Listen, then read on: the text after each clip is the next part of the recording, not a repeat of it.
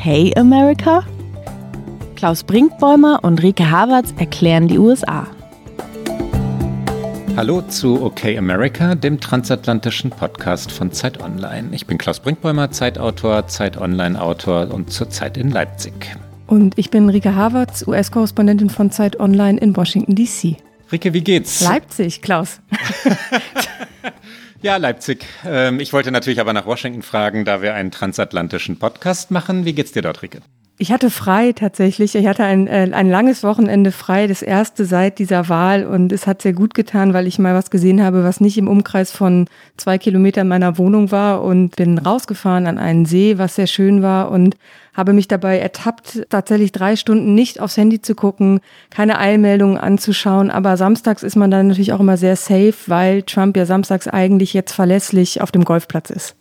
Er hat nicht getwittert, während du Pause gemacht hast? Ich habe ehrlich gesagt nicht mal nachgeguckt. Ich habe nur dann, als ich wieder am Auto war, aufs Handy geguckt und sah, dass es keine einzige Eilmeldung gab. Und das ist ja äh, ein Novum in diesen Jahren. Also insofern war es sehr schön und äh, bin ich jetzt ganz motiviert wieder in die Woche gestartet. Das ist ja wahrscheinlich die erste Pause, seit du in Amerika bist. Ne? Das ist ja nicht nur seit der Wahl, sondern der Wahlkampf war ja auch hektisch genug und pausenlos, oder? Das stimmt, das ist hier schon alles sehr atemlos. Ich glaube, die Kolleginnen und Kollegen, die hier bei den amerikanischen Medien arbeiten und das jetzt vier Jahre durchhaben, die fallen vermutlich am 20. Januar in einen komplett komatösen Schlaf. Aber das letzte Vierteljahr hier war schon extrem atemlos, das muss man sagen. Und es ist nicht nur, glaube ich, global eine ganz gute Idee, dass jetzt mal wieder ein bisschen Ruhe einkehrt im Weißen Haus, sondern auch für alle, die darüber berichten müssen täglich. Und bei dir, möchtest du was äh, andeuten, warum du investigativ in äh, Leipzig unterwegs bist oder lachen wir da kurz darüber hinweg und äh, sprechen uns nächste Woche wieder? Na, wir lachen kurz darüber hinweg und sprechen uns nächste Woche wieder. Ich kann jetzt auch nicht äh, guten Gewissens sagen, dass es sich um geheime Recherchen handelte. Ich kann aber nur sagen, kein Kommentar im Moment und ähm, in den kommenden Wochen mehr dazu. Ich bin jedenfalls im schönen Leipzig und mag es hier. Ich habe da ja studiert, es ist eine wahnsinnig schöne Stadt, so viel dazu. Und ähm, für alle, die in Leipzig wohnen, Tipps für die besten Restaurants nehmen wir beide entgegen, weil ich war so lange nicht da. Ich habe gerade schon so gefragt, so, ah, warst du da, warst du da und war mir gar nicht mehr sicher, ob das alles noch existiert. Also ich verrate hier kurz ein Get-Out-Moment ganz am Anfang. Mein Lieblingscafé in Leipzig ist das Café Grundmann das man im Moment nicht kennenlernen kann. Ähm, wir kommen zu unserem Thema, Rike, oder? Wir möchten über die Demokraten reden. Absolut kommen wir zum Thema. Stimmt, es hat ja alles zu in Deutschland. Ich bin in Washington noch so ein bisschen raus, weil hier tatsächlich die Restaurants noch aufhaben. Noch haben sie auf. Das wird sich nach Thanksgiving jetzt wahrscheinlich ändern. Wir kommen weg aus Leipzig und hin nach Washington, DC und in die USA zu unserem transatlantischen Podcast, nämlich heute zu den Demokraten. Wir wollen über die Partei Joe Bidens reden, des kommenden Präsidenten. Wir wollen auch deshalb über diese Partei reden, weil sie jetzt schon an Spannungen leidet, ich glaube, so kann man es sagen, an großen Konflikten leidet. Sie leidet an einem Wahlergebnis, das nicht so war, wie sie es erwartet hatte, obwohl Joe Biden die Präsidentschaft errungen hat. Die Demokraten und was die Partei künftig erwartet, was die Demokraten mit den USA vorhaben und wie sie eigentlich regieren wollen. Du hast es sehr diplomatisch formuliert. Ich glaube, dass es wirklich äh, schon eigentlich offener Streit ist, der in dieser Partei ausgebrochen ist, ganz, ganz kurz nach der Wahl. Das große Ziel wurde ja erreicht. Joe Biden ist Präsident, Donald Trump ist abgewählt. Dahinter hatte sich auch die gesamte Partei versammelt. Das muss man auch sagen, in sehr großer Einigkeit und Loyalität. Auch der linke Flügel der Partei um Bernie Sanders und andere, der ja selbst eben angetreten war als Präsidentschaftskandidat. Doch aufgrund der nicht ganz so brillanten Kongresswahlen ist äh, dieser Burgfrieden, wie es im Politischen immer so schön heißt, direkt in der Woche nach der Wahl wieder aufgebrochen. Die Demokraten hatten vor der Wahl immer wieder davon gesprochen, dass sie die Trump-Jahre und natürlich die Trump-Regierung und damit auch Senatoren und Abgeordnete des Repräsentantenhauses aus dem republikanischen Lager richtig abräumen wollten. Ja? Von einem Landslide, wie das in Amerika heißt, also einem, was ist das, was ist eigentlich die Übersetzung von Landslide? Erdrutschartiger Sieg. Erdrutsch, genau, erdrutschartiger Sieg, so heißt es immer so schön im Deutschen, ähm, im, im Politdeutsch oder im Politjournalismus, also einem erdrutschartigen Sieg. Davon hatten die Demokraten geträumt und mehr als das. Sie hatten es in Wahrheit erwartet, weil die Umfragen so fulminant äh, für Biden ausgefallen waren und aber auch in den einzelnen Bundesstaaten für die demokratischen Kandidaten und Kandidatinnen ausgefallen waren war die Enttäuschung am Wahltag umso größer, als die Demokraten dann merkten, dass sie die Mehrheit im Senat aller Voraussicht nach nicht gewinnen werden, was auch die Arbeit für Joe Biden ungemein erschweren wird, weil Gesetzbeschlüsse in Wahrheit nur mit dem äh, Senat zu erzielen sind. Es braucht eine Einheit äh, von Weißem Haus und Senat, äh, möglichst auch dem Repräsentantenhaus, um wirklich etwas durchzubringen. Es steht aber 48 zu 50 aus Sicht der Demokraten. Wir haben das in den vergangenen zwei Wochen schon erklärt. Ähm, in zwei Fällen in Georgia wird es zu einer Nachwahl kommen. Die Demokraten haben die Chance, ähm, in Georgia die beiden Sitze zu ergattern. Dann stünde es 50 zu 50 und Kamala Harris wäre als Vizepräsidentin dann diejenige, die doch noch für eine demokratische Mehrheit sorgen würde. Richtig wahrscheinlich ist das aber nicht. Äh, Georgia ist traditionell ein republikanisch dominierter Bundesstaat und den Republikanern reicht eine dieser beiden Wahlen, also ein Sitz, und dann halten sie die Mehrheit im Senat. Das ist eine enorme Enttäuschung für die Demokraten. Und das Ergebnis im Repräsentantenhaus Ricke war in Wahrheit noch überraschender und noch enttäuschender. Genau, ganz kurz noch zu Georgia und zum Senat. Da wird es auf jeden Fall jetzt nochmal richtig Wahlkampf gegen Donald Trump hat angekündigt, an diesem Samstag tatsächlich mal nicht golfen zu wollen, sondern nach Georgia zu fahren, um da Wahlkampf zu machen. Da beginnt nämlich auch Mitte Dezember schon wieder das Early Voting. Also auch das gibt es wieder bei diesen Nachwahlen und mal gucken, ob er es einhält. Er manchmal zieht er dann auch wieder zurück, aber beide Republikaner wie Demokraten äh, haben natürlich jetzt nochmal alle Aufmerksamkeit auf diesen Bundesstaat, weil so viel daran hängt, was du gerade erzählt hast. Aber ja, das Repräsentantenhaus, da haben die Demokraten zwar immer noch die Mehrheit. Es gibt insgesamt 435 Sitze, also deutlich mehr als im Senat und alle standen auch zur Wiederwahl. Und die Demokraten haben ihre Mehrheit mit 222 Sitzen gehalten, haben aber nur drei Sitze hinzugewonnen und zehn verloren. Und die Republikaner, ganz andersherum, haben nur drei Sitze verloren und elf dazu gewonnen. In so ganz wenigen Wahlkreisen wird immer noch ausgezählt, deswegen kommt man da noch nicht genau auf die Summe von 435. Aber das war für die Demokraten auf jeden Fall eine Enttäuschung, weil sie eigentlich erwartet hatten, dass sie ihre Mehrheit da deutlich ausbauen. Also die blaue Wand, das wird immer hier so genannt, wenn die Demokraten, weil die Demokraten die blaue Farbe haben, alles abräumen, Repräsentantenhaus, Senat, Weißes Haus und eben auch mit großen Mehrheiten, dann wird von einer blauen Wand stimmt natürlich nicht blauen Welle. Mein Gott, Blue. naja. Blaue Wand ist aber auch schön. Ja, ja, ich dachte gerade, irgendwas ist falsch an diesem Bild. Also es ist die blaue Welle, die vor zwei Jahren in den Kongresswahlen tatsächlich ein bisschen sich angedeutet hatte. Da haben nämlich die Demokraten sehr viele Sitze im Repräsentantenhaus dazu gewonnen. Unter anderem eben auch sehr viele junge Demokratinnen und Demokraten, die diversen äh, Hintergrund haben, die eher dem linken Flügel angehören. Und genau daran entzündet sich jetzt der Streit. Was war die richtige Strategie oder eben die falsche, weil es nicht so ausgegangen ist, wie man es sich erhofft hatte? Ja, die entscheidende Frage, und dann wird es ja auch wirklich politisch relevant, ist, wie modern, wie progressiv, wie links kann eine Partei wie die Demokraten sein, wenn sie denn nicht nur moralisch, ethisch, ja, fulminante Politik machen, sondern auch Wahlen gewinnen will, wenn sie regieren will. Die Stichworte, über die auch wir in den vergangenen Monaten immer wieder mal gesprochen haben, in den USA sind Begriffe wie Black Lives Matter, Defund the Police, äh, Socialism. Ja, das sind die entscheidenden Schlagworte. Das meint, ähm, war die Unterstützung der Demokraten für Black Lives Matter, also für die schwarze, wenn man das so sagen mag, Bürgerrechtsbewegung nach dem Mord an George Floyd richtig im taktischen Sinne, also was die Wahl angeht? War vor allem, und das ist noch wichtiger, die Unterstützung der Forderung Defund the Police, also der Polizei Geld zu entziehen, die Polizei neu zu strukturieren, taktisch richtig. Und drittens die Verwendung des Begriffes Sozialismus, Socialism oder hieß es Socialist, Bernie Sanders betreffen. Er ist ein Sozialist. Ist die eigentlich schlau? Ist das richtig? Ähm, nach deutschem Verständnis ist nichts von dem, was die Demokraten machen, auch nichts von dem, was Bernie Sanders so treibt, sozialistisch. Das sind wackere Sozialdemokraten aus deutscher Sicht.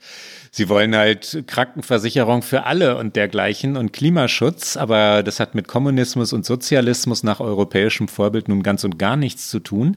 Der Begriff ist in den USA toxisch. Die äh, freiheitsliebende Nation brandmarkt das, was sie stigmatisieren will mit diesem Wort Socialism. Dass die Demokraten den selber verwenden, Nutzt Ihnen das eigentlich oder schadet Ihnen das? Und nach der jetzigen Wahl oder nach der gerade zu Ende gegangenen Wahl würde ich sagen, Black Lives Matter war gesellschaftlich akzeptiert, natürlich, aber Defund the Police und Socialism, diese beiden Begriffe haben bürgerliche Wähler und Wählerinnen abgeschreckt und haben den Demokraten enorm geschadet. Wie siehst du es? Ich sehe es ein bisschen ähnlich. Ich gehe noch mal einmal einen Halbschritt zurück, um zu sagen, was es tatsächlich auch ausgelöst hat, dass direkt nach der Wahl äh, gestritten wurde, weil eigentlich ist es ein bisschen ungewöhnlich. Eigentlich hätte man auch erwarten können, erst einmal wird dieser große Erfolg von Joe Biden gefeiert und auch gewürdigt und eben auch gewürdigt mit einem weiteren erstmal nach außen hin Zusammenhalt der Partei, weil Joe Biden hat natürlich auch keine leichte Aufgabe. Er will diese Nation einen, das betont er immer und immer und immer wieder und will auch die Trump-Wählerinnen und Wähler mit einbeziehen in seine Politik. Gleichzeitig steht er jetzt eben vor einer Partei oder als Gesicht einer Partei, als Präsident, die innerlich so zerstritten ist und genau an den Fragen, die du gerade formuliert hast und die natürlich für Trump-Wählerinnen und Wähler tatsächlich Kampfbegriffe sind. Und das heißt, er muss irgendwie in beide Richtungen versuchen zu navigieren. Das ist wahrscheinlich auch ein Punkt, über den wir später noch ein bisschen reden können. Ich wollte noch einmal sagen, was das Ganze ausgelöst hat. Und das war nämlich eine Telefonkonferenz nur zwei Tage nach der Wahl, die die New York Times dann sehr detailliert nachgezeichnet hat. Da ging es um die Frage, warum eben das Repräsentantenhaus nicht stärker geworden ist, sondern schwächer.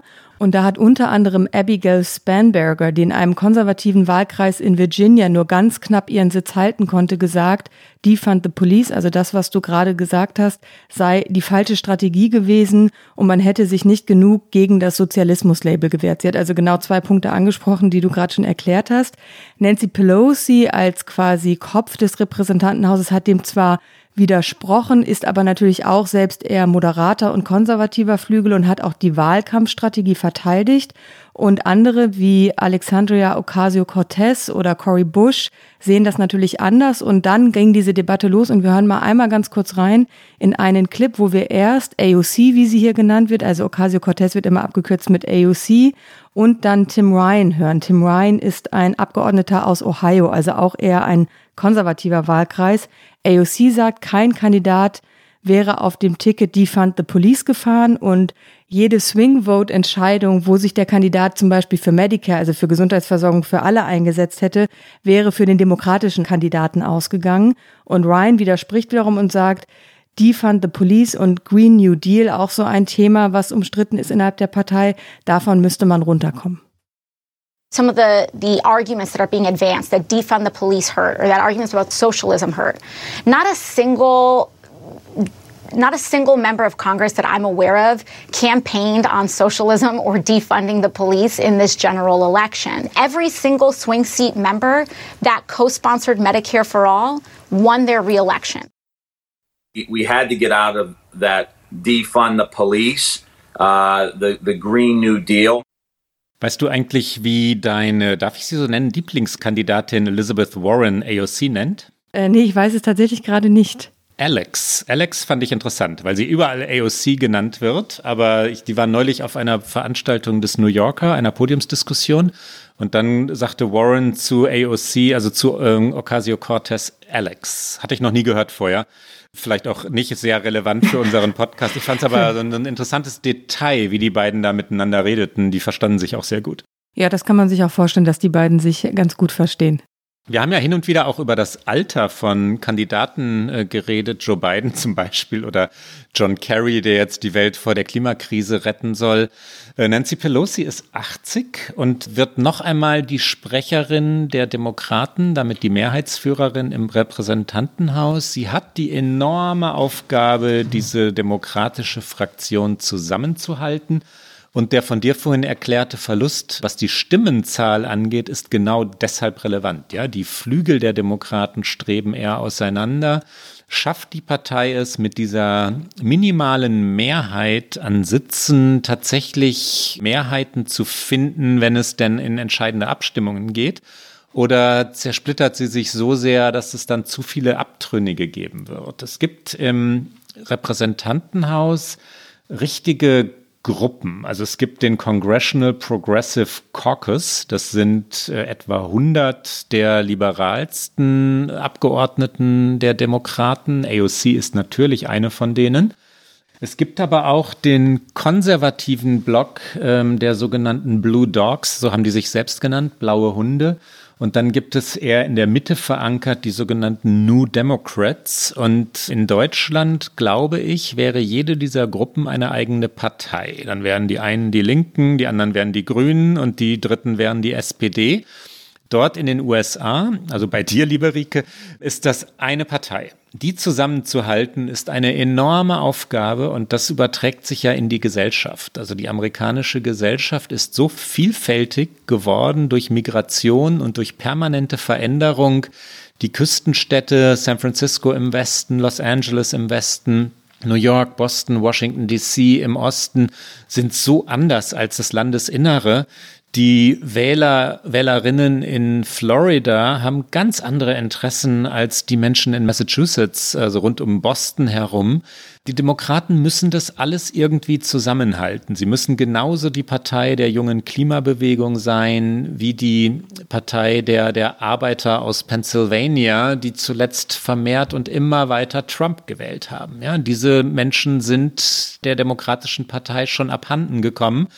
Die Partei zerreißt sich darüber und versucht das irgendwie zusammenzuhalten und dann kommt äh, ganz schnell innerparteiliche Kritik auf über jede Personalentscheidung, auch jetzt Personalentscheidung Joe Bidens wird erbittert gestritten, weil immer natürlich die symbolische Überhöhung gleich mitdiskutiert wird. Was bedeutet das für die Richtung der Partei? Dass jetzt Biden zum Beispiel sein gesamtes Presseteam mit Frauen besetzt hat, also ausschließlich, natürlich die Pressechefin, aber auch alle Mitarbeiter in diesem Team sind weiblich, gab es noch nie.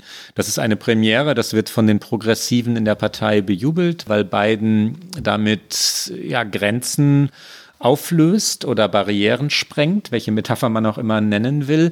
Dass er dann aber wiederum John Kerry mit dem Klimaauftrag bedacht hat, mögen die Progressiven natürlich nicht. Warum der alte, eher konservative John Kerry? Warum muss der ausgerechnet dieses Thema der Jugend nun, nun aufgreifen? AOC, du hast sie vorhin angesprochen, 31 Jahre alt, äh, eine Frau, die man unbedingt im Blick haben muss, wenn man über die Demokraten der USA redet, ist jetzt in der zweiten Amtszeit, also sie geht jetzt in die zweite Amtszeit. Sie ist zum ersten Mal bestätigt worden. Ganz beeindruckende äh, Biografie, weil sie noch vor wenigen Jahren gekellnert hat in New York und in der Bronx äh, wirklich um ihr eigenes Überleben gerungen hat und dann in die Politik ging und einen sehr, sehr, sehr Bürger, Bürgerinnen nahen Social-Media-Wahlkampf sehr, sehr schlau gegen einen etablierten, also über viele, viele Jahre etablierten, ja, Mann aus dem Parteiestablishment geführt und gewonnen hat.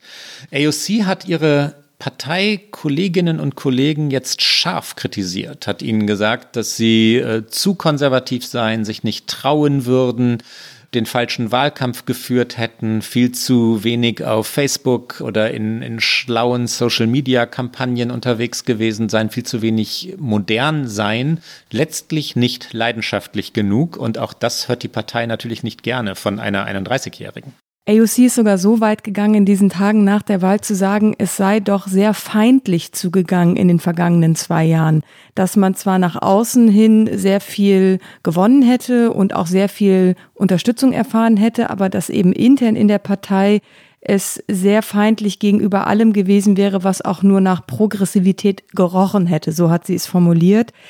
Ich finde, sie ist natürlich sehr harsh in ihrer Kritik, das darf sie aber auch sein, das darf jeder sein. Ich finde tatsächlich die Entscheidung, Nancy Pelosi erneut zur Sprecherin des Repräsentantenhauses zu machen, eine Fehlentscheidung. Ich persönlich halte das für eine Fehlentscheidung.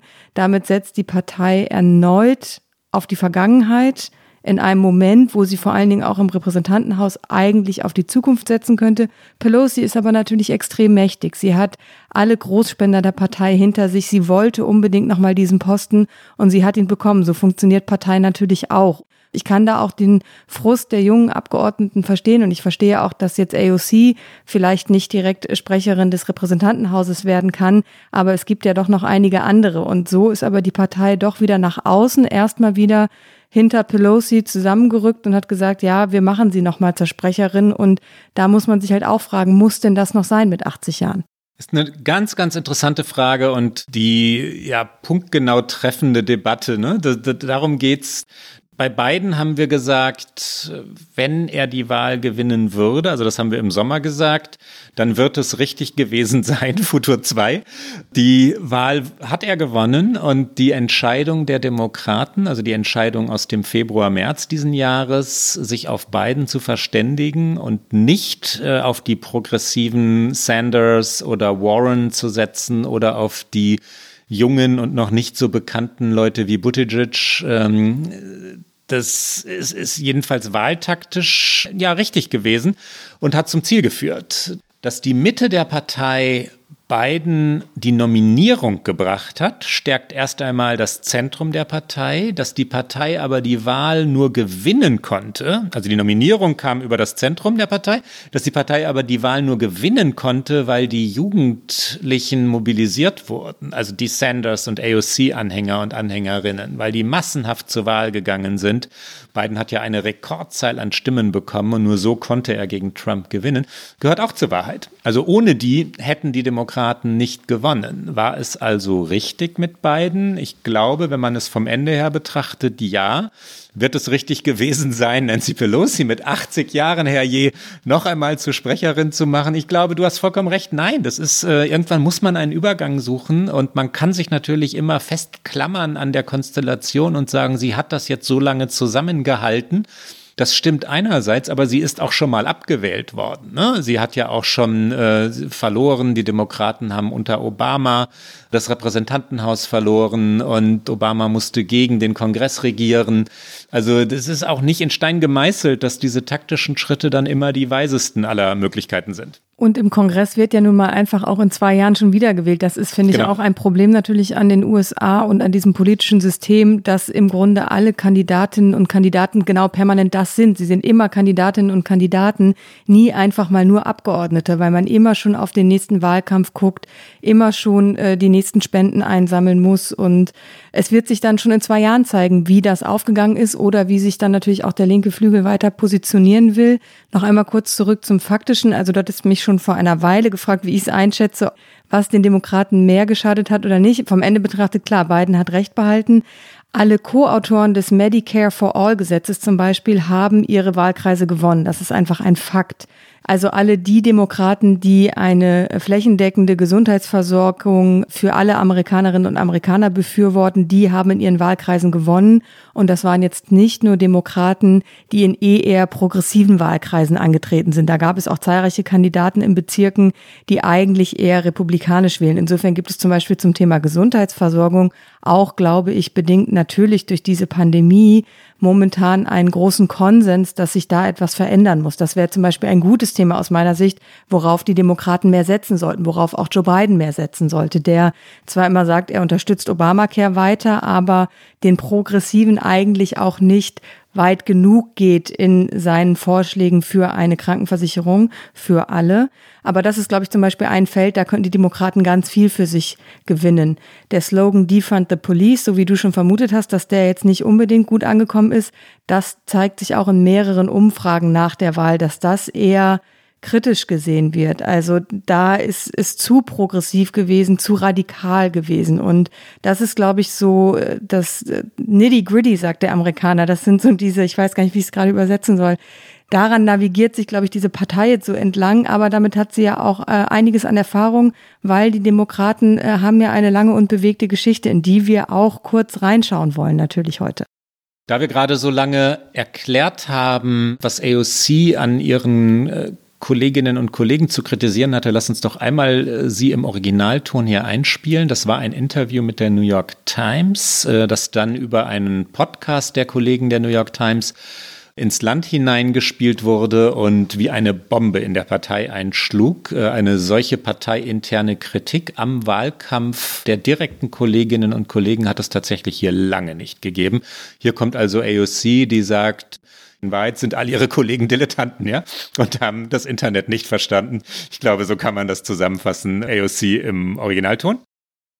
We know about extreme vulnerabilities in just how Democrats run campaigns. And I started to say, okay, well, let me see if they actually did their job, right? And what I found was just criminal. It was just malpractice. Connor Lamb spent $2,000 on Facebook the week before the election. She actually names one of her colleagues, a moderate from Pennsylvania, Connor Lamb, and says that his campaign spending, particularly on Facebook, was simply just inadequate, even though he squeaked out a win. I don't think anybody who is not on the internet in a real way in the year of our Lord 2020 can blame this on anybody else when you're not even on the internet. So you're, you're, so I just want to be clear. You seem to be saying that there are larger factors besides the kind of messaging that these groups are falling back on for the kind of moderate wing. You think in terms of like investment in digital and the like. Yes, because the thing is, is like a lot of these folks are are pointing towards Republican messaging that they feel killed them, right? And the problem is, is first of all, there's going to be very effective Republican messaging every single cycle. My take is why were you so vulnerable to that attack? Why was that attack so effective to begin with? And if you're not door knocking, if you're not on the internet, if your main points of reliance are TV and mail, then you're not running a campaign on all cylinders. Und wenn man die Demokraten verstehen möchte, gehört zur Wahrheit, dass die Partei in den letzten Jahrzehnten also immer weiter nach links gerutscht ist. Das, das ist so, ja. Sie, also man kann das Beispiel zum Beispiel Migrationspolitik nehmen. Bill Clinton war viel schärfer im Schutz der Grenzen und viel restriktiver, wenn es darum ging, wer das Land betreten darf, als Hillary Clinton in ihrem Wahlkampf. Also Clinton, die, die zehn Jahre, knappe zehn Jahre nach Bill Clinton zum ersten Mal in den Wahlkampf einstieg und dann 2016 natürlich wirklich Kandidatin wurde hatte ganz andere Vorstellungen, progressivere, liberalere als Bill Clinton. Und das gilt für die Partei, die sich äh, den Migranten angepasst hat, deren Lebenswirklichkeit angepasst hat, weil sie die immer einbinden muss. Das hatten wir vorhin schon. Die Republikaner können bei ihrer Position bleiben, ja, eine Partei des weißen Amerika sein. Sie versuchen jetzt gerade, das kam durch Trump, die Partei zu verändern, eine Partei auch der Arbeiter zu werden. Das ist eine Möglichkeit, eine taktische oder strategische, die die Republikaner jetzt sehen. Das wird die Partei verändern. Das hat sie ja schon verändert. Aber bleiben wir bei den Demokraten. Diese, diese Wanderung nach links äh, findet sowieso statt und wird sich auch fortsetzen. Und ich glaube, die Prognose wird nicht falsch sein, dass es die Gesellschaft weiter spalten wird. Die Republikaner radikalisieren sich und die Demokraten wandern nach links langsam oder schneller. Das werden wir erleben. Was passiert mit der Spaltung? Sie verschwindet jedenfalls nicht. Die Frage ist, wie weit dürfen die Demokraten gehen? Wie sehr dürfen sie sich radikalisieren, ohne die Bürger und Bürgerinnen Amerikas nicht zu verlieren. Du hast gerade die Geschichte der Demokraten schon mal angesprochen, Rike. Das ist ja hochspannend, weil die Parteien sich so verändert haben über die Jahre und Jahrzehnte. Woher kommen die eigentlich? Das ist wirklich tatsächlich spannend, weil die Demokraten, auch wenn man sich das heute gar nicht mehr vorstellen kann, das war die Partei, die Sklaverei zum Beispiel befürwortet hat. Das waren nicht die Republikaner. Die Republikaner wurden auch sehr viel später gegründet. Wir können ja mal einmal einen kleinen Blick in die Geschichte werfen. Wir gehen da jetzt ein bisschen zügig durch, weil ich glaube, die ganze Geschichte in allen Details, die wäre dann nochmal für eine Sonderfolge oder eine Extrafolge etwas, so lang ist sie. Historisch liegt die Gründung der Partei in den Jahren 1820 und danach. Es ging vor allen Dingen um die Präsidentschaftswahlkämpfe von Andrew Jackson, der von 1829 bis 1837 Präsident war und der neben Martin van Buren, da sieht man auch die europäischen Wurzeln immer noch sehr deutlich in den Namen, als Mitbegründer der Partei gilt. Als Jahr wird immer so in allen möglichen historischen äh, Bezügen 1828 genannt. Es muss ein Gründungsjahr geben. So richtig festzumachen ist das nicht, weil eben Jackson und die anderen sich eigentlich schon als eine zweite Generation Demokraten sahen. Die erste Generation, das waren die Unterstützer von Thomas Jefferson 1790, also noch ein bisschen weiter zurück. Aber in den Jackson-Jahren, also im äh, frühen 19. Jahrhundert, da ging es vor allen Dingen darum, diese American Revolution zu verteidigen und damit eben die Republik, in der alle weißen Männer gleich waren und frei. Also es ging natürlich nur um die weißen Männer und Jackson stellte sich zum Beispiel gegen eine Nationalbank in den USA. Er hat Protektionismus bekämpft und er hat Sklaverei befürwortet. Also er hat im Grunde genommen das, was jetzt viele Republikaner tun, nämlich großen Städten misstraut. Er war unbedingt für eine gleichmäßige Bevölkerungsverteidigung und deswegen hat er zum Beispiel auch sehr die Kämpfe gegen die Native Americans befürwortet, die ja in dieser Zeit noch sehr, sehr große Gebiete im Westen des Landes hatten und an denen ja die Amerikaner ein großes Verbrechen begangen haben. Jackson hat das alles unterstützt. Und Jackson hat mal gesagt, the government that governs least governs best. Also dass, äh, dass die Regierung, die am wenigsten regiert, regiert am besten. Und das ist ja eigentlich heute ein Wahlspruch der Republikaner. Das ist so die ganz frühe Geschichte und dann der, der große Spaltpilz, wenn man das so sagen will, weil nämlich die Demokratische Partei hat Erfahrung mit Flügelkämpfen. Das war die Sklavenfrage bei der Präsidentschaftswahl 1860 hat sich halt die Partei gespaltet und im Norden und Süden zwei verschiedene Kandidaten ins Rennen geschickt. Und wir wissen, was daraus gekommen ist, nämlich Abraham Lincoln als Republikaner wurde gewählt. Und das wiederum hat den Bürgerkrieg ausgelöst. Und nach dem Ende dieses Bürgerkrieges 1865 wurde auch erst quasi die Partei gegründet. Da sind wir nämlich, die Republikaner wurden nämlich erst 1854 gegründet, also kurz vor dem amerikanischen Bürgerkrieg. Und dann fand erst die Aufspaltung statt. Und da waren aber die Republikaner tatsächlich eigentlich noch die Partei der Sklavengegner und die Demokraten die der Befürworter. Das heißt, wir hatten, wenn man sich heute das Wahlergebnis anguckt mit Rot und Blau, wo Trump gewonnen hat und wo die Demokraten gewonnen haben, Damals war es ein komplett umgedrehtes Bild. Damals haben die Demokraten den Süden dominiert und das Heartland und die Republikaner haben den Nordosten und den sich entwickelnden Westen dominiert. Und das finde ich so interessant, weil ich glaube, wenn man tatsächlich diese Landkarten nebeneinander legen würde, könnte man die Farben einfach austauschen zu heute. Und das war so die ganz frühe Geschichte, Klaus, und das ganz große Comeback der Demokraten und die Orientierung nach links, die kam dann ja mit einem der beliebtesten Präsidenten, die dieses Land je hatte.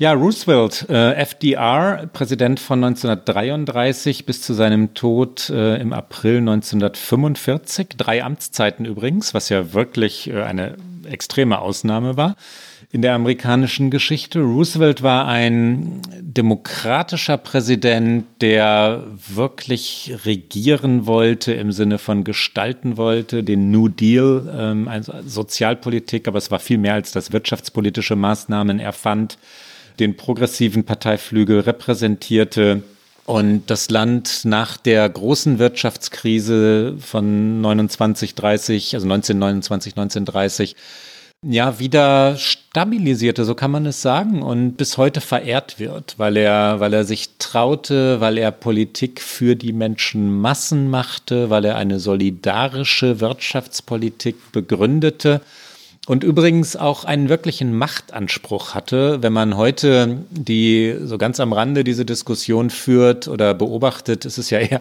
die Diskussion beobachtet, äh, ob der Supreme Court eigentlich erweitert werden solle, weil die Republikaner ihn so umgebaut haben unter Trump.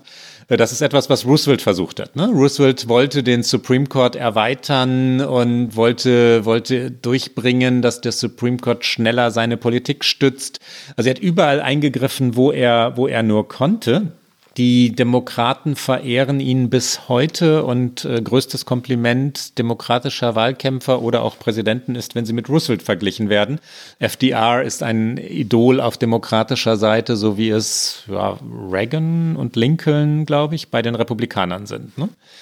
Die prägenden Momente hast du angesprochen. Ein weiterer, den haben wir in diesem Podcast äh, schon einmal erklärt. Ich fasse mich etwas kürzer an der Stelle, sind die 60er Jahre. Die Demokraten spalten sich auf. Ende der 60er Jahre die Südstaatendemokraten, die gegen die Bürgerrechtsbewegung sind, die sogenannten Dixiecrats, verlassen die Partei und schließen sich den Republikanern an. Der Rest der Demokratischen Partei sagt, wir sind für die Bürgerrechtsbewegung und stützen die. Und das hat die Partei ins liberale Spektrum gezogen. Heute kaum noch vorstellbar, du hast vorhin schon einige Punkte angesprochen, Rike, ist ja, dass die Demokraten zum Beispiel auch mal gegen Abtreibung waren. Dass die Republikaner eher Gesetze befürwortet haben, die Abtreibung erleichtern sollten und die Demokraten gesagt haben, nein aus religiösen Gründen zum großen Teil. Aber heute ist das so scharf polarisiert, dass die, dass die einen, also die Demokraten pro-choice, wie es in Amerika heißt, also für die freie Wahl auf Abtreibung oder die, die Möglichkeit jedenfalls, sind, während die Republikaner pro-life sind, wie sie es nennen, für das ungeborene Leben und zwar radikal, so dass man selbst nach Vergewaltigungen in Alabama möglichst nicht mehr abtreiben können soll, wenn es nach den Republikanern geht. Unvorstellbar, wenn man in die 30er, 40er Jahre zurückschaut. Ne? Tatsächlich sehr interessant. Was ich auch interessant finde, ist, dass diese 60er Jahre, die du gerade angesprochen hast, mit diesen historischen Entscheidungen, Voting Rights Act, Civil Rights Act, vieles davon wird äh, John F. Kennedy zugeschrieben. Zu Recht auch, weil er hat sich weiter geöffnet. Was oft vergessen wird, ist, dass es Harry S. Truman war, und zwar schon 1948, der mit einer ersten präsidialen Verordnung die Rassentrennung innerhalb des US-Militärs abgeschafft hat. Da äh, hören wir mal ganz kurz rein, weil ich finde, es ist so ein historisches Dokument. Er sagt nämlich, es ist meine tiefe Überzeugung, dass wir in unserem Land einen Wendepunkt erreicht haben, allen Bürgern Freiheit und Gleichheit zu garantieren. 1948. Und wir wissen, wie oft wir in dem Jahr 2020 in den USA über dieses große Trauma Rassismus leider widersprechen mussten. Wir hören einmal rein. It is my deep conviction that we have reached a turning point in the long history of our country's efforts to guarantee freedom and equality to all our citizens.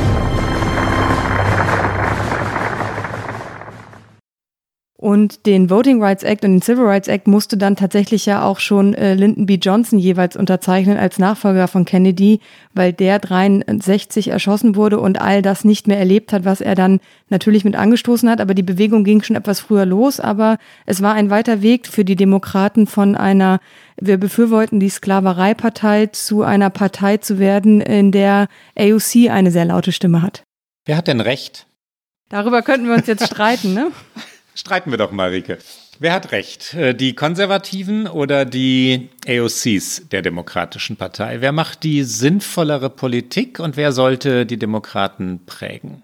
Diplomatisch würde ich natürlich sagen, es geht am Ende nicht um Recht oder um Unrecht. Und äh, ganz hart muss man natürlich sagen, am Ende geht es um Erfolg. Deswegen werden natürlich, so wie du es gerade schon gesagt hast, die eher Moderaten mit dem beiden Erfolg argumentieren und sagen, das ist das Amerika, das wir gewinnen müssen. Und das gewinnt man nur mit einer moderateren Politik. Ich glaube, dass aber die Zukunft eben nicht in einer Nancy Pelosi liegt und der Politik, die sie, für die sie steht, sondern ich glaube, dass tatsächlich die Zukunft der Partei eher bei AOC und anderen liegt. Die Frage ist, in wie großer Radikalität, und ich sage das in gefühlten Anführungszeichen, weil das aus europäischer Perspektive nicht besonders radikal ist, was äh, der progressive Flügel der Partei vorschlägt.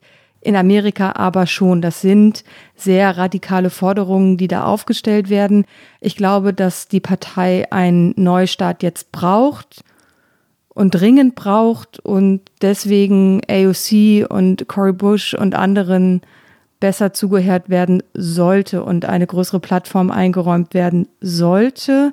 Aber ich sehe mich natürlich schon in zwei Jahren das alles wieder revidieren, weil die Kongresswahlen dann schlecht ausgegangen ist für die Demokraten, weil sich die Demografie nicht so schnell, glaube ich, den Wünschen des progressiven Flügels annähert. Also es gibt eben noch ein paar Jahre eine, glaube ich, große kritische Wählermasse, die eher im moderaten Amerika sich zu Hause fühlt und nicht so sehr ins linke Amerika strebt. Aber ja, zwei Jahre, das ist jetzt schon sehr, sehr, sehr, sehr, sehr viel Glaskugel. Aber ich finde interessant, dass Demokraten im Grunde genommen gerade beides sind. Sie sind so eine Elitenpartei, weil die Hipster an der Westküste die finden halt die Demokraten natürlich gut und lehnen die Republikaner ab. Und gleichzeitig sind die Demokraten eigentlich auch die Partei derer, denen es hier am schlechtesten geht im Land, also die sozial am benachteiligsten sind. Und das beides zu vereinen, wird eine sehr große Herausforderung. Wie siehst du es? Streiten wir uns jetzt? Wir streiten natürlich leidenschaftlich. Ähm, der maximale Fehler war für mich ein rhetorischer und das ist kein kleiner Fehler in der Politik. Du weißt ja, dass ich ähm, im Tagesspiegel eine Kolumne über Sprache und Politik schreibe. Mich interessieren solche Dinge sehr. Wie kann man denn eigentlich den Slogan Defund the Police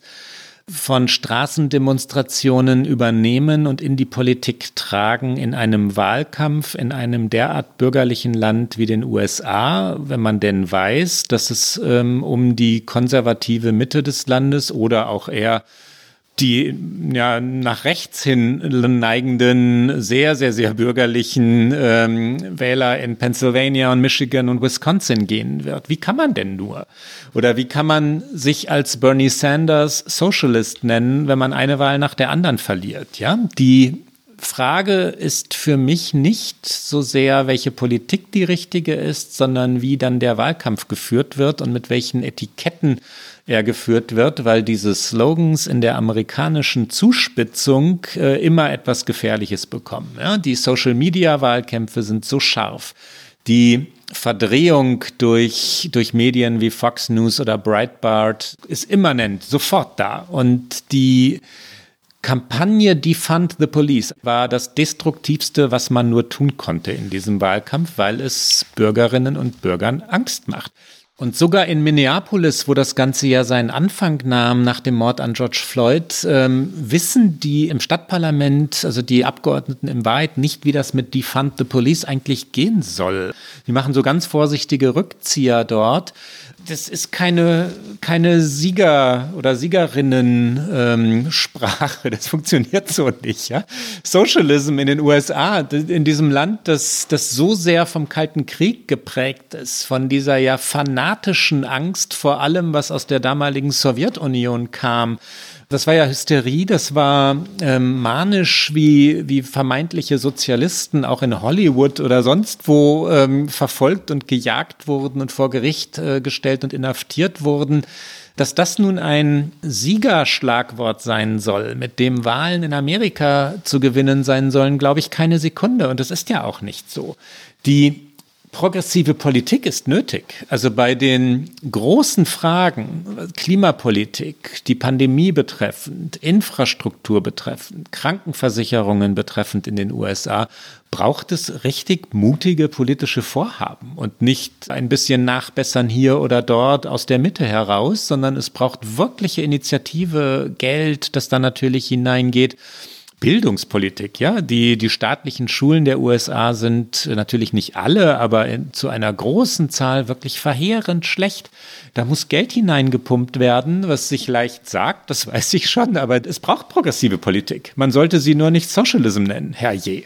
Und da sind wir wieder fast am Anfang unserer Sendung, weil Biden und Harris jetzt ja nicht unbedingt diese progressive Politik aus dem Weißen Haus vorantreiben werden. Anders als es die Republikaner gerne darstellen, sind ja Biden und Harris beide, man muss da ja immer sehr mit Biden und beide, wir hatten ich finde das sehr lustig.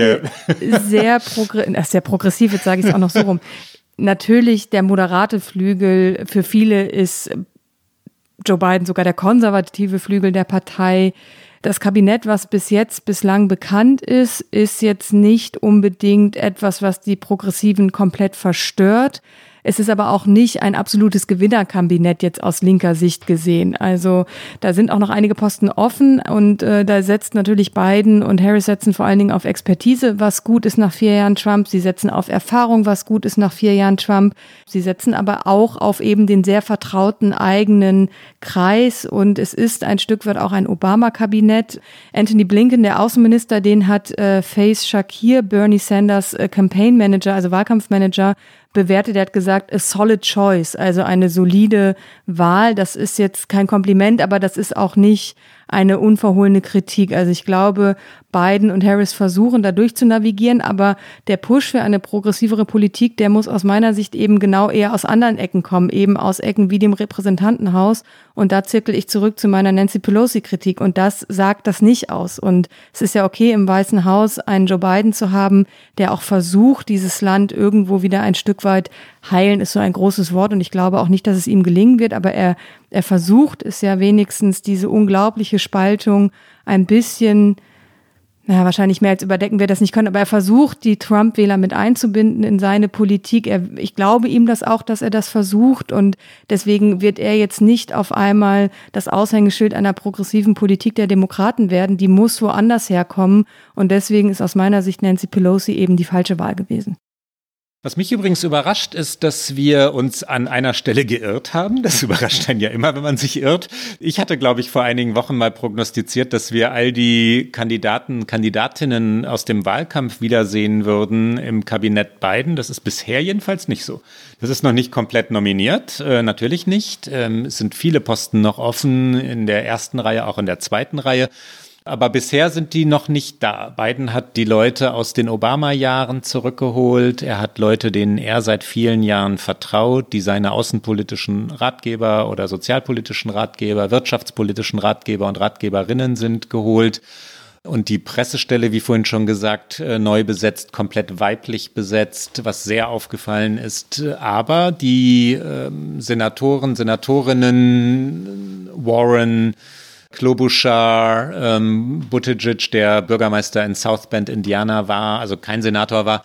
Die sind bisher noch nicht da. Ich bin gespannt, ob die noch auf die Bühne kommen, aber verblüfft bin ich schon, weil ich gedacht hatte, dass deren Unterstützung im Wahlkampf ähm, dann auch mit einem Deal aus Sicht Bidens bezahlt worden sei ihr kriegt dann auch gute Posten in meinem Kabinett, schon damit eure Anhänger, Anhänger der Demokraten bleiben. Da sind wir wieder bei dem, beim Zusammenhalten der Partei. Ne? Ja, bei Sanders und Warren ist es natürlich jetzt so, dass sie noch Senatorenposten haben und da so eine Rochade, das würde ja auch einiges bedeuten, dann an ähm, einer äh, Sondernachwahl, ich weiß gar nicht, so heißt es, glaube ich, im hm. Deutschen nicht, aber auf jeden Fall müssten diese Posten ja dann neu besetzt werden und das bei diesen knappen Mehrheitsverhältnissen, ich glaube, das könnte eine Rolle spielen, warum da gerade nicht diese Rochade ins Kabinett vollzogen wird. Budicic, glaube ich, dein Freund Pete hat noch Chancen, dass er irgendwas wird. Es sind ja doch noch ein paar Posten auf. Ja, das stimmt. Mein Freund Pete. Auf, offen, auf war ein bisschen sehr umgangssprachlich. offen offene Posten. Ganz unabhängig von Pete Buttigieg ist natürlich die Frage, die sich für die Demokratische Partei auch stellt, wenn es um ihre Zukunft geht, eng verknüpft mit der Zukunft der Republikanischen Partei. Also wie sehr wird die Zukunft der Demokraten auch davon abhängen, was vom Trumpismus in diesem Land bleibt? Was meinst du? Ja, das hängt davon ab, weil Trump für die Demokraten einen sehr positiven Effekt, also aus demokratischer Sicht gedacht hatte und hat. Er hat die Partei geeint. Ja, dass die Demokraten sagen konnten, oh, wir überdecken jetzt mal unsere Meinungsverschiedenheiten und unsere strategisch unterschiedlichen Ziele, weil wir ein größeres Ziel haben, nämlich Trump aus dem Weißen Haus zu befördern, hat ja über diesen gesamten Wahlkampf getragen. Und es hat dafür gesorgt, dass sich Leute wie Bernie Sanders, Warren, die anderen schon genannten, auch AOC übrigens, äh, hinter beiden versammeln konnten und ihre Anhänger und Anhängerinnen mitgebracht haben deswegen diese hohe Stimmenzahl für Joe Biden und deswegen dieses Jahr jedenfalls, was den Präsidentschaftswahlkampf angeht, dann doch klare Wahlergebnis.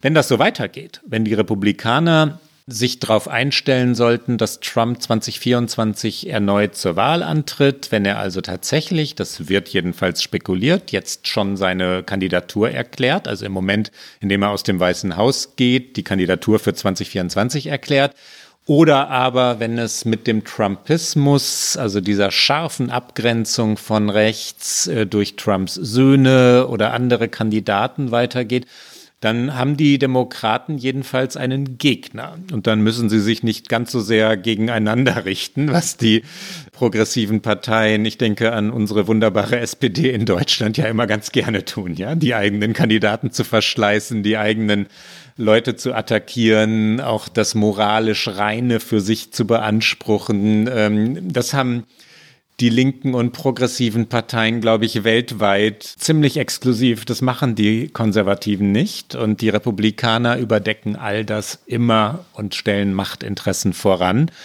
In der Politik ist letzteres schlauer. Die, also schaffen die Demokraten das zusammenzuhalten und zueinander zu finden, hängt ganz entscheidend davon ab, ob es noch einen Gegner auf der anderen Seite gibt oder aber nicht. Ich glaube, leider, leider, leider, dieser Gegner wird bleiben, ob er Trump heißt oder ob er eine Folge von Trump ist und in Person eines anderen Konservativen, der genau dieses, ich mag den englischen Begriff so gerne Playbook. Und ich weiß nie, wie ich ihn ins Deutsche übersetzen soll, aber es ist mehr als eine Strategie, es ist im Grunde genommen, kommt es ja auch aus dem eine Spielstrategie im Grunde genommen. So kann man es, glaube ich, sagen. So wie sich eben in der Bundesliga die Trainer auch eine Strategie vorher zurechtlegen.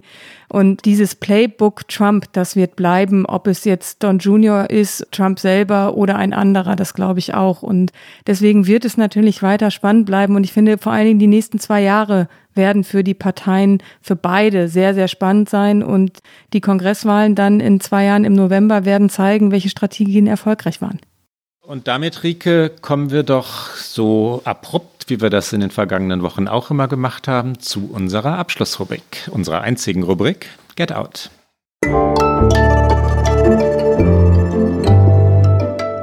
Get Out. Und ich fange diese Woche an und ich habe mitgebracht Emanuel Acho. Weißt du, wer Emanuel Acho ist? Jetzt drehe ich es mal um, weil sonst quizst du mich immer im Get Out. Ich, ich, ich stehe gerade auf allen Leitungen zugleich. ähm, Emanuel Acho, Emanuel Acho. Nee. Ein 14-jähriges Talent bei Borussia Dortmund. Könnte auch sein. Er ist äh, tatsächlich aus dem Sport. Er ist Ex-NFL-Spieler, mittlerweile Fox äh, Sports-Kommentator. Aber vor allen Dingen hat er äh, im Sommer, im Frühjahr dieses Jahres angefangen, auf YouTube Videos zu posten, die sehr, sehr erfolgreich sind. Sie heißen Uncomfortable Conversations with a Black Man.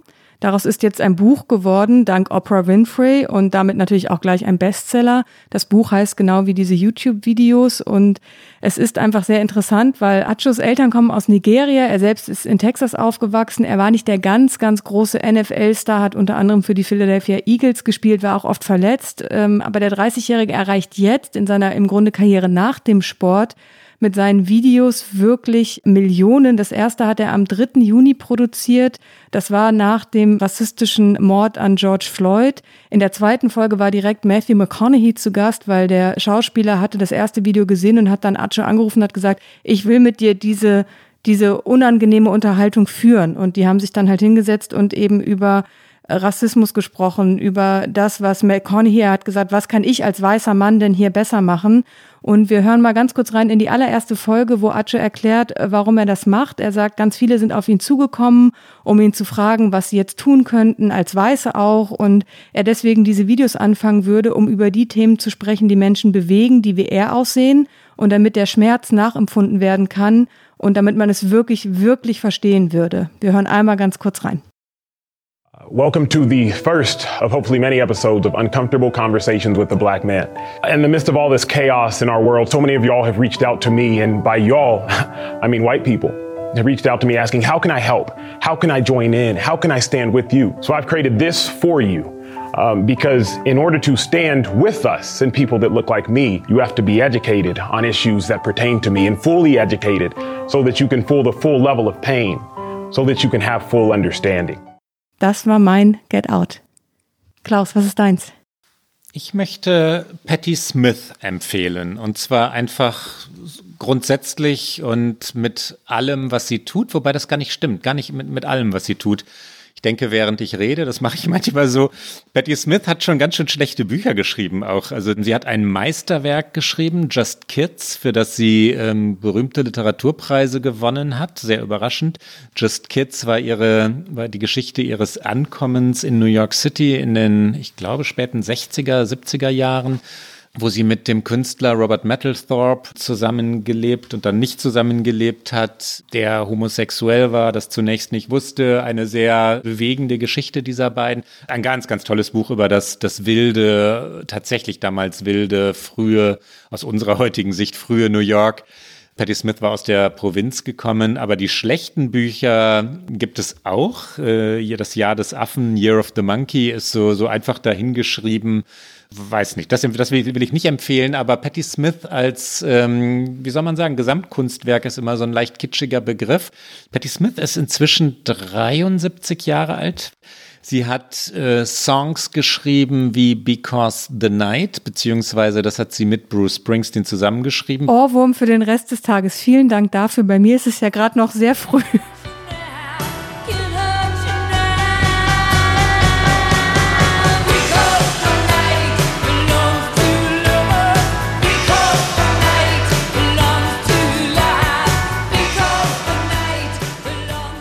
Das war glaube sogar eher Springsteen als Patti Smith. Ähm, es heißt immer die beiden zusammen, aber ich, das ist ein Springsteen-Song. Aber Jedenfalls man hat Patti, ihre Stimme im Ohr tatsächlich, finde ich. Ja, sie singt es bei jedem Konzert. Ohne Because the Night kommt sie nicht raus aus den Clubs oder aus dem Hamburger Stadtpark, wenn sie dort ist. Ähm, Patti Smith ist folgenswert, wenn es das Wort gibt, auf Instagram, wo sie wunderschöne kleine literarische äh, Texte verfasst. Ähm, sie geht immer noch auf Tourneen, wenn es nicht gerade eine Pandemie gibt.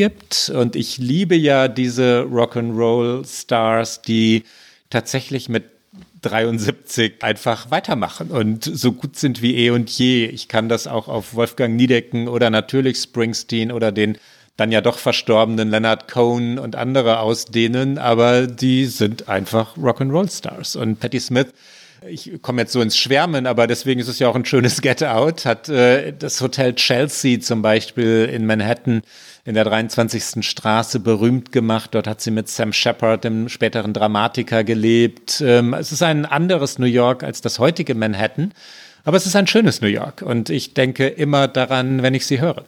Und ich höre sie, wie gesagt, jetzt den ganzen Tag. Ich weiß es jetzt schon sicher.